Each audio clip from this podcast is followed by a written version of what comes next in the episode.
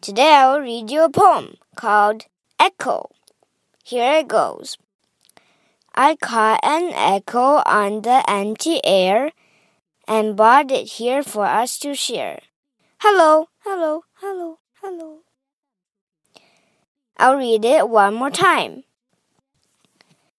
I caught an echo on the empty air and brought it here for us to share. Hello, hello.